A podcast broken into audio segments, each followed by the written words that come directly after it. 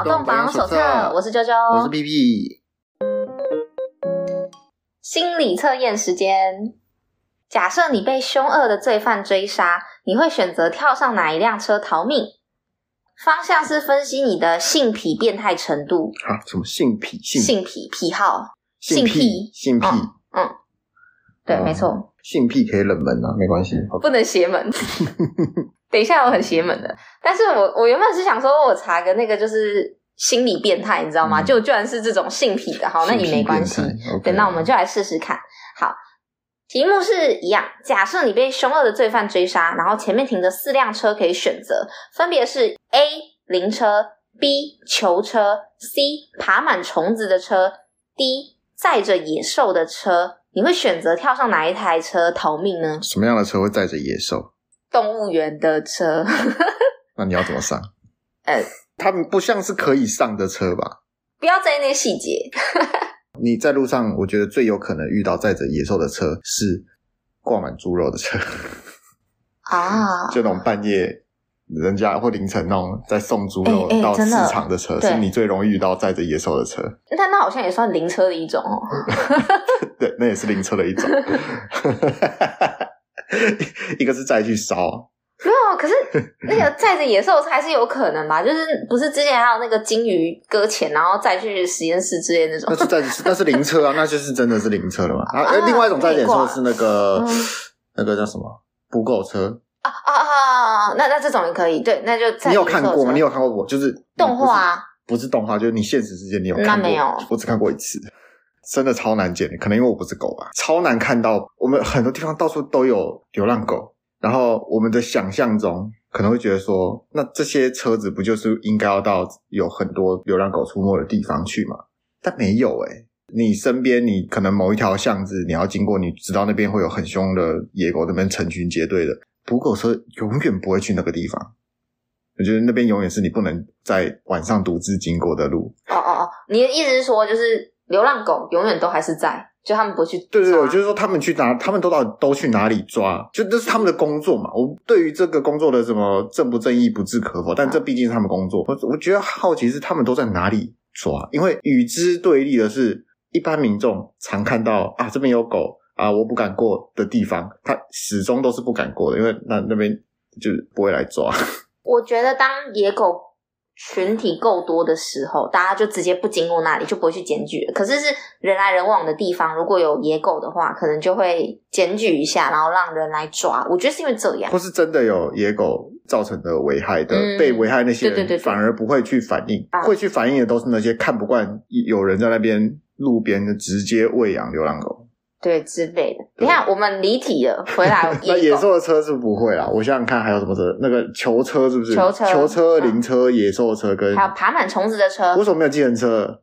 怎么可能有计程车啊？爬满虫子的计程车又不是那个 GTA。那能上的我当然是上囚车啊！啊，是哦。你要运送，对啊，你至少会会有吧？蛮聪明的。还是说这三辆车全部都停在路边，连发动都没有？那我。一辆都不会上啊，它不会动。好吧，那好，我我选的话，我应该是选，嗯，我选 A 灵车。你为什么你会上灵车？很奇怪，对不对？我因为我刚刚第一个想法是因为我觉得，虽然说就是不要去打扰他们，嗯、但是因为我如果你知道，罪犯应该不会来找这种车，然后我想说，我就就对对不起，对不起，对不起，借我躲一下，在你屁股后面追着你跑吗？追杀，所以他看着你上，那可能不会来啊，他怕会被抓。还是你觉得他认不出来哪一具是尸体，哪一具不是？等下这太难了，超过我的那个了。OK，好，没关系。那你没有，我就我就想，我就想说应该安全。好。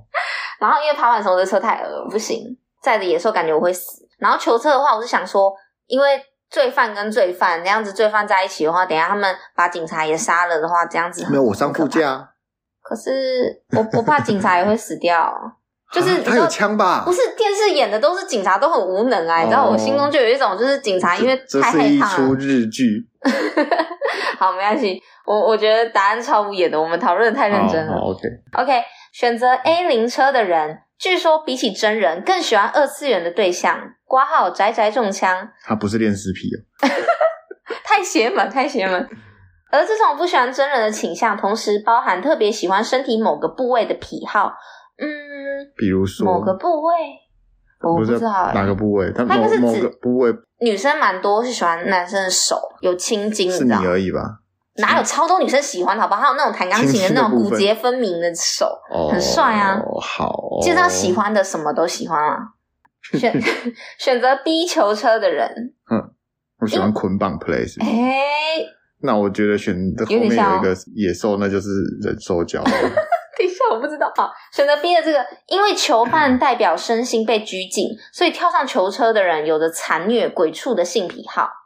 啊，嗯，不是吧？那反了吧？我我也不知道。从 M 变 S 哎，到底是 S 还是 M 呢？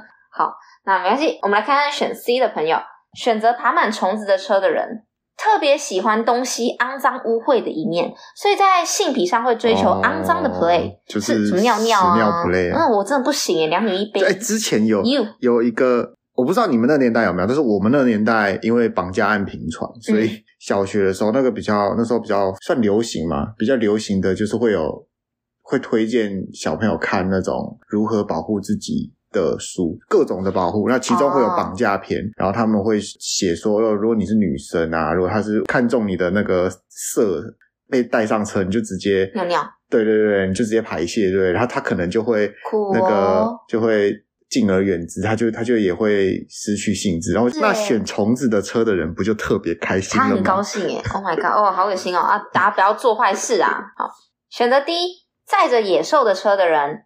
啊、呃，这个选择载着野兽的车的人呢，就是真正是个 M 了。明知里面会有揉践自己的野兽，还亲自闯进兽栏，享受揉践的行为，真的只有抖 M 才做得出来啊！啊好的，啊，随便看看，随便看看。这日本的日本的心理测验，蛮可爱的啦，就是一个可爱的。可能要用日本人的心态去做这个题目，才会有得到正确的答案。也许吧。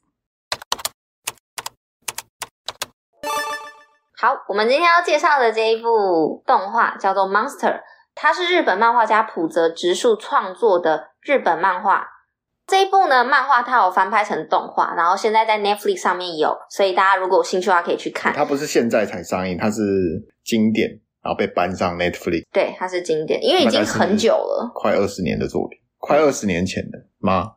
它一九九四年开始连载的，然后二零零四年开始翻拍成动画，所以。真的是历史悠久，对，距今已经二十年了，所以想当然尔，它的那个风格上比较偏向是以前的那种长寿的连续剧的感觉，所以它的嗯，该怎么说，它的呈现上会比较丰富一点，但是也因此会比较很有那个年代的风格，对对对，比较慢慢步调，对，对。那至于为什么会是浦泽直树的这个作品呢？是因为我们之前有谈到那个 Plutos。对，就是冥王，冥王，它也是浦泽直树的漫画作品，然后后来也翻拍，嗯，然后去年上映的，所以果然高啊高。这部真的是很复杂，里面超多议题，所以我我觉得我不可能是慢慢讲。他的作品都偏向有一些政治啊、社会跟一些人的哲学，对，就很文学啦，很很适合我们节目，很文学。啊，对，很很哲理。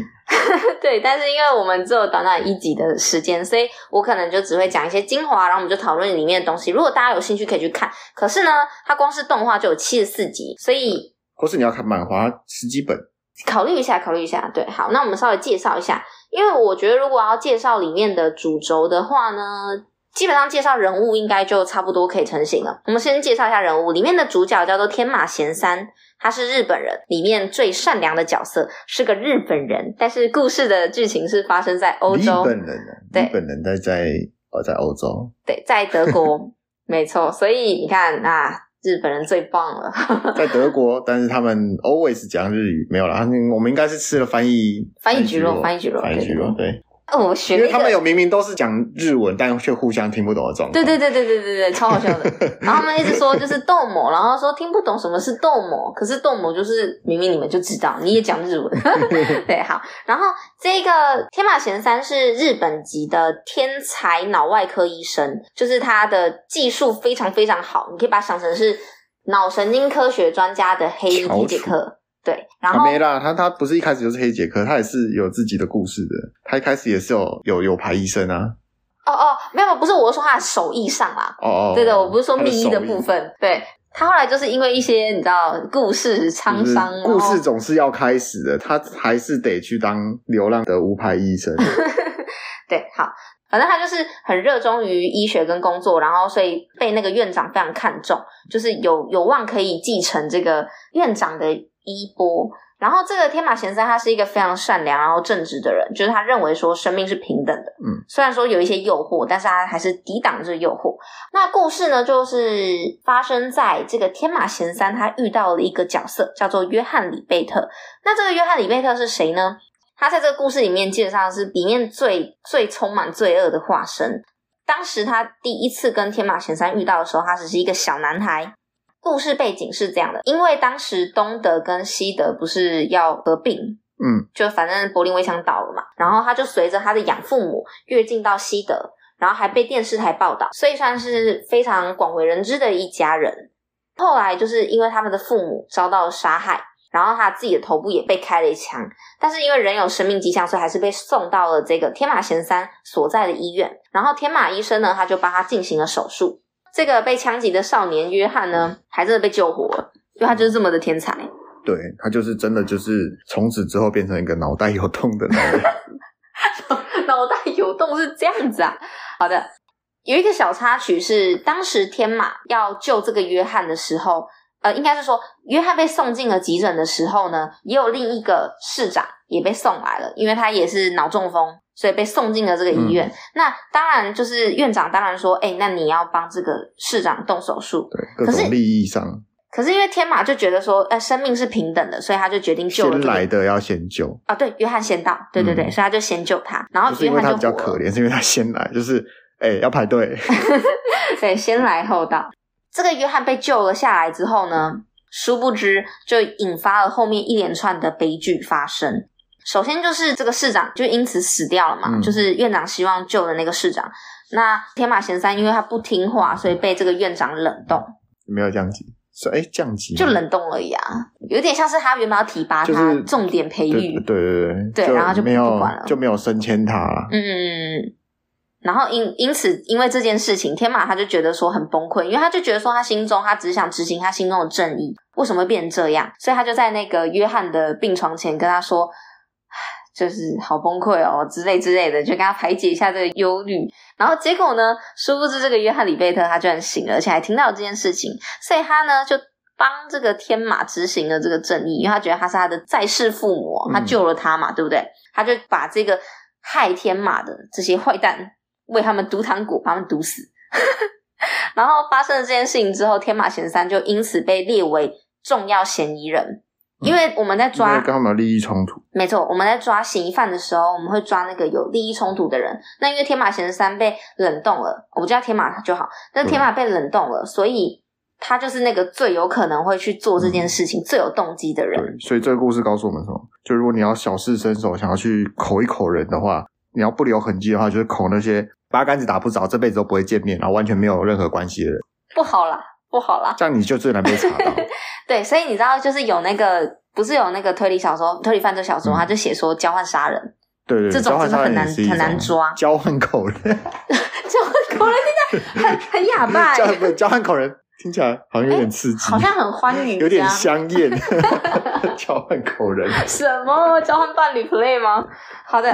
那总之就是天马，他就一直隐约觉得说，因为他其实没有当下没有直接看到是约翰杀了他们这样，嗯、他是但他就觉得怪，对对对，他就很怀疑。那因为我不想要直接剧透到最后面，所以就稍微跟大家说一下，反正就是天马知道说这个约翰一直在偷偷做这些坏事，他高度怀疑，所以他就开始盯着他嘛，盯紧他了。嗯、因为天马觉得说他自己救了这个恶魔，他有义务要去解决掉这个恶魔，亲、嗯、手自己去处理掉这件事情。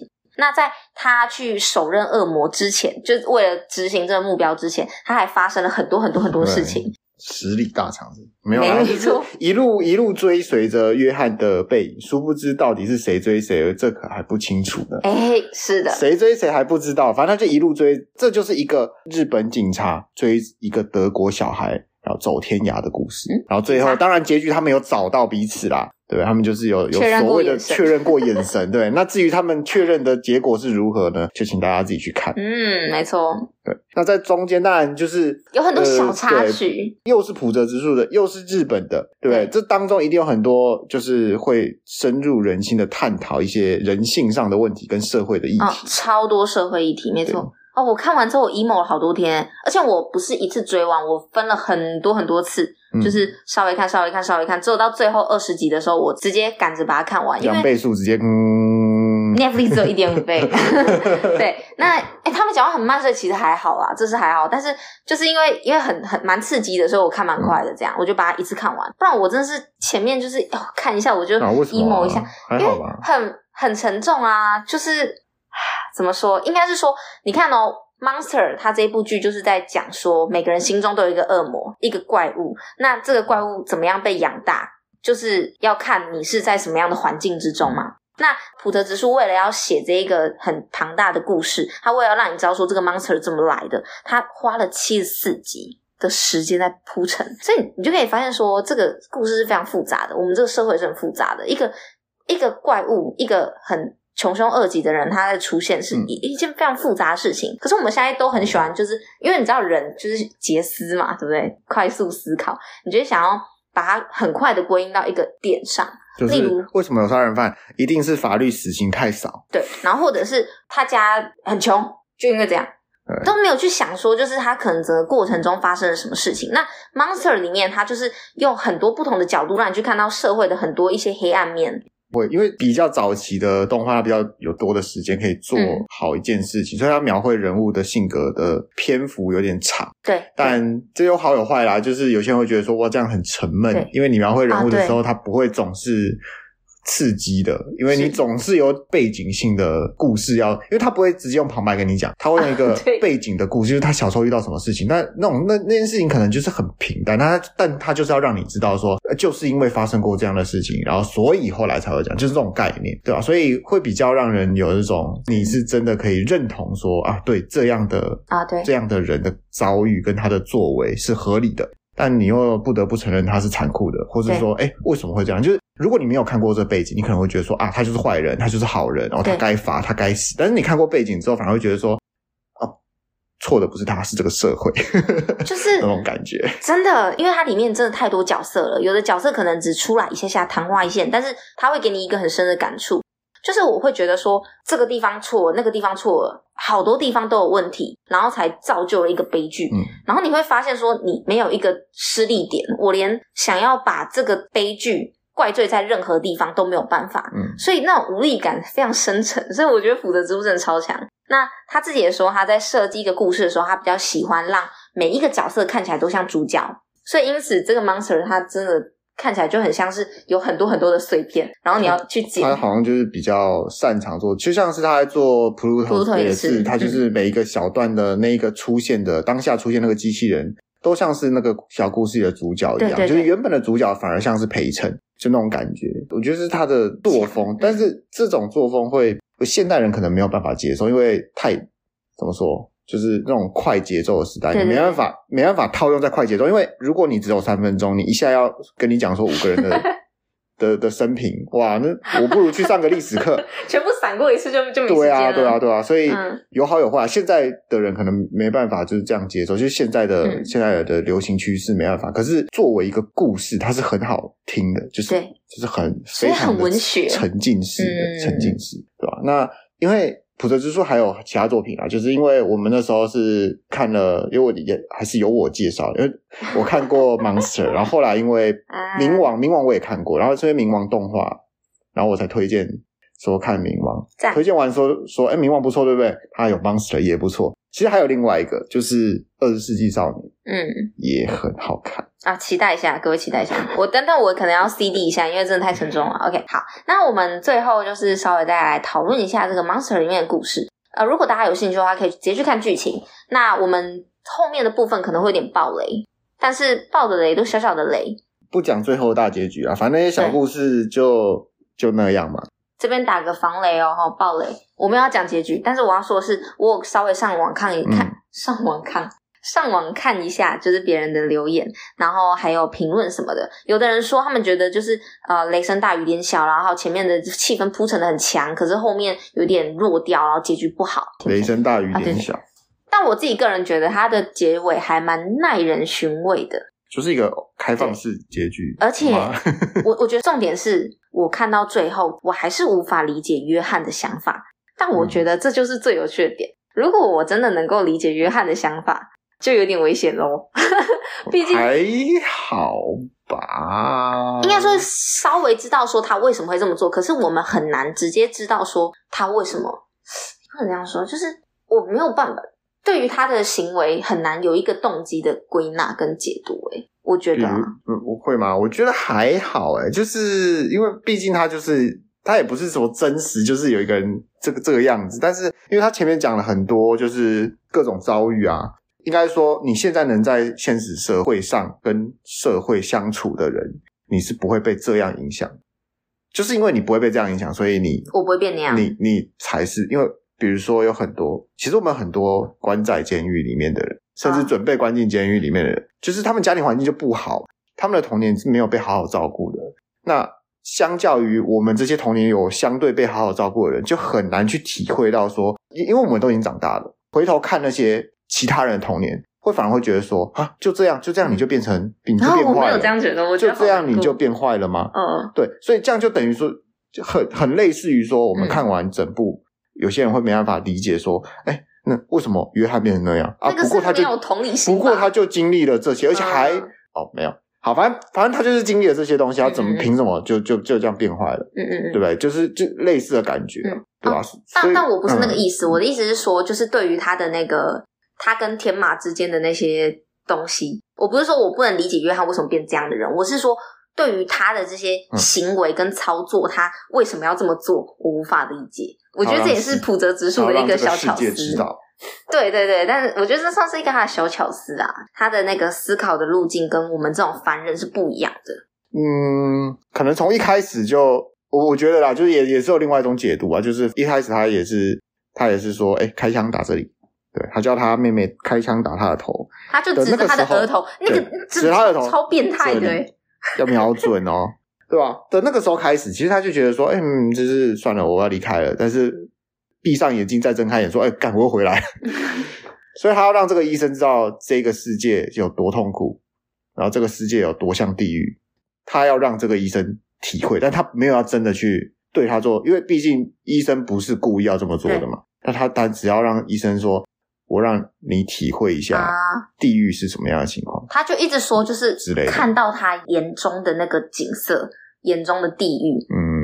对，就是他没有说是地狱，他说眼中的景色，我就应该就是地狱了。Yep，对。好，那我们花点时间来讨论，就是我觉得嗯蛮有趣的小问题。第一个问题就是，你如果是天马，你会选择去杀掉约翰吗？我我、嗯、我可能那时候我就去救市长了啦。你很听话这样。OK OK。诶应该说，如果我我在那个当下，就是那样的环境，毕竟那间医院。也蛮势利的，说实在的，所以你不你不跟着大家走，你就是个异类。那也是因为天马就是有点，对吧？我觉得他个人也是稍微有点反社会的感觉，嗯、所以他没办法跟大家好好相处。如果是我的话，哦、如果假设我我会去救，嗯、我也不会选择后来去自己解决它。比较有可能是我直接当下就选择去救那个市长，啊。我懂了，因为我自己个人一直在想的就是这个问题是。天马他是医生嘛，他觉得生命是平等的，他要救人，嗯、尽可能的救很多人。但是你看哦，他现在选这个选择，其实就有点像是让自己背负一条生命的罪恶，因为他是要去杀人的，嗯，他要取人性命。但是这个行为他可以救更多人，因为你看约翰他疯狂的杀人，嗯、就是一直杀一些无辜的人，嗯、而且那些人对我来说，我觉得他们超可怜的，他们。他们他们的人生已经够苦难了，没有小孩，领养一个小孩，然后你要把他杀掉了，这就是电车难题啊！嗯，这就是经典电车难题啊。没错，所以我就想问，那如果是你，你会去杀掉约翰吗？如果你已经救了，你要压下那个拉下那个闸，对对对，让他转向那个一个人。嗯，没有啊，我就是 OK 啊，我就觉得说搞屁事啊，你就不杀？不是啊，我我如果当下那一天开刀，我是开约翰的台，我嗯开完那他。做什么事情跟我没关系啊，蛮有道理，这就自由意志论嘛。对啊，我就觉得说，哦，OK 啊，所以呢，OK，好，那如果是我的话，我自己是觉得说，我我 杀吗？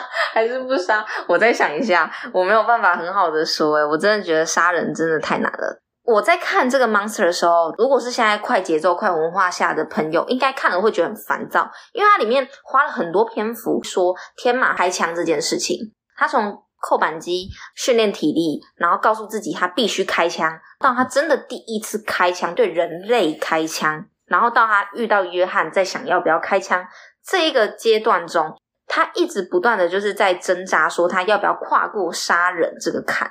嗯。然后对我来说，我也是一直跟着这个天马在想说，如果是我，做得到吗？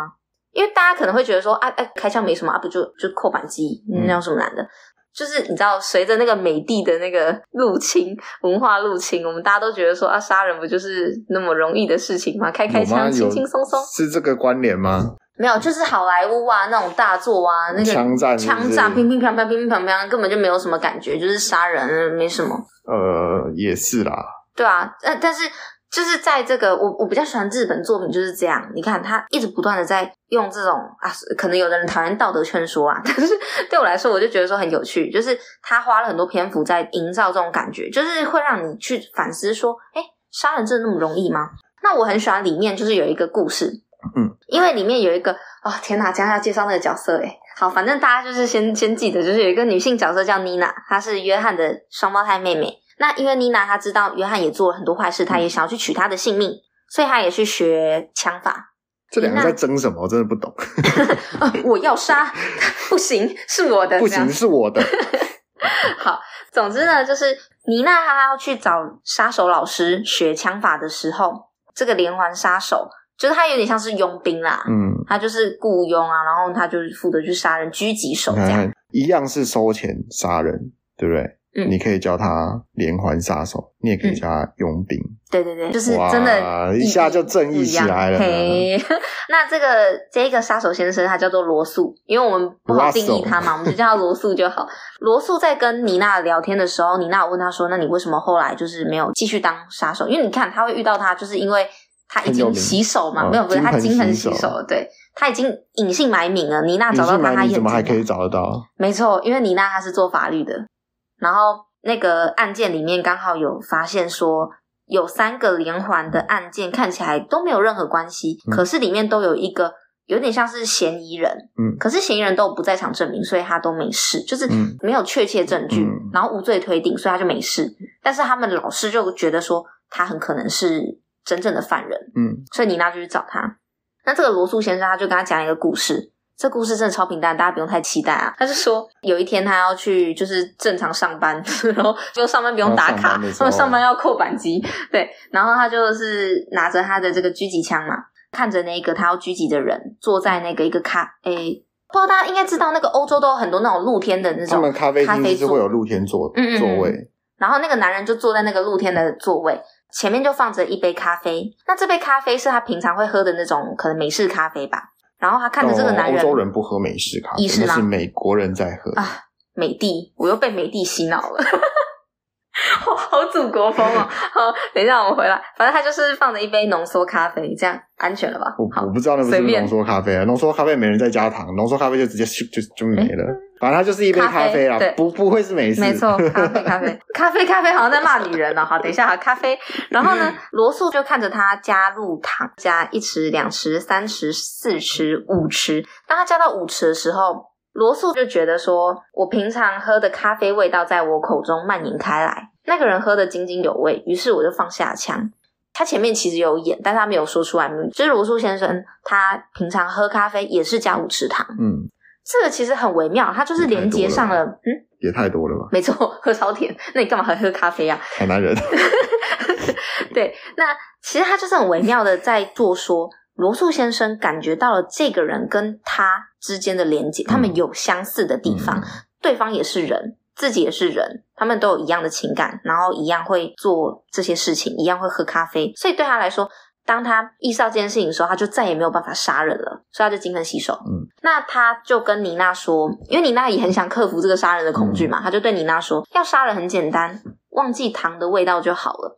其实这句话很耐人寻味。我后来就是想了蛮久，就是它里面的对话真的很多金句诶。因为其实他这个意思就是说，嗯，没有，应该不是，就是说，就是我忘记这是理论还是什么东西，嗯、就是说屏蔽掉那个情感。呃、你你要不是屏蔽情感，是你只要不视对方为同类啊啊，对啊，你就可以很轻易的把对方杀掉。嗯、因为罗素已经对他产生同理心了，对他他觉得对方是同类，对，就跟那个。那个一样，来自新世界，来自新世界。我们一定要找一个机会讲来自新世界。哎、欸，我们没讲过吗？没有，每次都讲一点点，讲一点点，哦、没有。好、哦，他必须给他一个一个位置啊，你知道，他是我心中的心中的神。Y Y D S，好中二。好，嗯、呃，对，差不多是这样。反正就是放下同理心之后，你就可以真的可以动手。然后，因为我最近有看那个小说，它叫做《鱼眼》。鱼眼，我觉得它调性跟 Monster 应该不能说很像，只是他们都在说，应该不能说很像，只能说一样 都在讲社会。还要配上一个解说小帅的声音 啊，小帅今天怎样怎样，小美怎样怎样，没有没有，不是，是鱼眼刚好也是在探讨社会议题，嗯、然后他在讲的东西是关于台湾的第一个连续女杀人魔的案件，然后把它有点像是改编成小说，嗯。然后有点后设在讨论这个杀人魔的心理，这样，嗯、那我觉得非常有趣，我很喜欢。那我很喜欢的点是，它里面其实有讲到说，就是杀人的动机这件事，他透过里面的角色去讨论这件事。里面的角色就说，他觉得杀人动机根本一点都不重要。为什么他会这样说？他原因是我们所有社会大众只是会想要，就是赶快找一个我们可以接受的理由，把它套在这个杀人魔的身上，然后去解释这件事情，之后我们就可以觉得说，哦，安心了。然后就可以把他送去枪毙，这样。嗯，讲详细一点，就是因为这个里面的这个女杀人犯叫做郭莲子，因为她有一点精神问题，然后 又加上就是每次审讯的时候，她都一直翻供，然后一直讲乱乱七八糟的东西。那她每一次讲的讲法都不一样，可是其中有一个讲法是说，因为她她失去子宫，所以她没有办法生小孩，所以看到别人有小孩，她就觉得很不爽，所以她就下毒杀别人的小孩。她连续杀了好多个小孩，这样喂他们毒糖果。呃，因为这个解释非常的合理，对于社会大众来说很合理，所以各大报道就直接采用这个说法，然后说哦，就是因为这样他才会杀小孩。这个角色他就说，他觉得杀人动机根本不重要，嗯，因为没有人真的想要知道说这个杀人犯他到底怎么想的。其实有啦，只是大部分的人没有而已。对，大部分人不想，他们只想要找一个他们的逻辑上。觉得说是顺畅，是是通的，我可以理解的方法，去安上他的罪名，然后就赶快送去枪毙这样。嗯，可是很沉重的点是在于说，我们要花一本这本书超厚五百八十八页的这个时间，你才能渐渐的去看到这个整个人的轮廓，轮廓哦，不是全部哦。所以你看他的那个犯罪是需要这样子慢慢的去看看他的所有背景，你才可能知道说，诶，他为什么有可能会去做这件事情。而且还不见得是真实，因为他被枪毙了嘛，嗯、我们根本不可能会知道。简单，对，我们根本不能知道。对我来说，我会觉得，呃，杀人动机真的重要吗？好像未必。就是对于社会大众来说，嗯、对啊，不干你的事真的不重要啊。这这件事情的动机对社会上的其他人来讲就不不重要，不重要，不重要，完全不重要。啊、但是只对某些人有有重要啊，就是他周围的人跟啊对。需要阻止下一场有差不多人或相同的经验的人会做这件事情的几率的那些人也会觉得重要。嗯，但这些人太少了，很少，真的啊！你看古代就随便租个九族十族的中国人口灭绝吗？没有啊，对不对？还是很多。所以有关联的人太少了。嗯，所以这些没关联的人当然觉得无所谓啊，嗯、觉得说嗯。我们觉得是这样，就是这样啊！你就是做错了啊！你就该受罚。就是大家心中的真实是什么，那就是什么。对，嗯，然后所以我觉得套用在 Monster 也一样。约翰他真正的犯罪原因到底是什么？其实我们也无从得知。但是如果要很粗糙的，就是把它定为某一个事件，我就觉得就是太暴力了，不能这样。我个人觉得啊，嗯、就对啊，我觉得他重点其实应该是说他的重点，他是看点，其实在于。就是最沉闷的部分，就是他在描写每一个人的背景。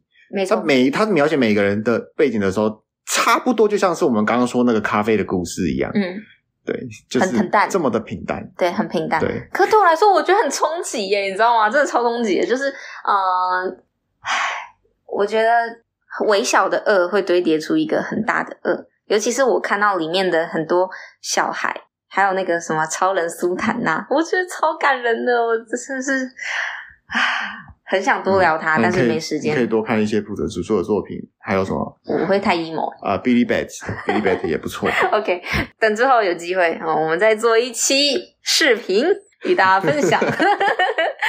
硬要抽，硬要抽。好啦，那我们今天的节目就先到这边喽，感谢大家收听，谢谢大家。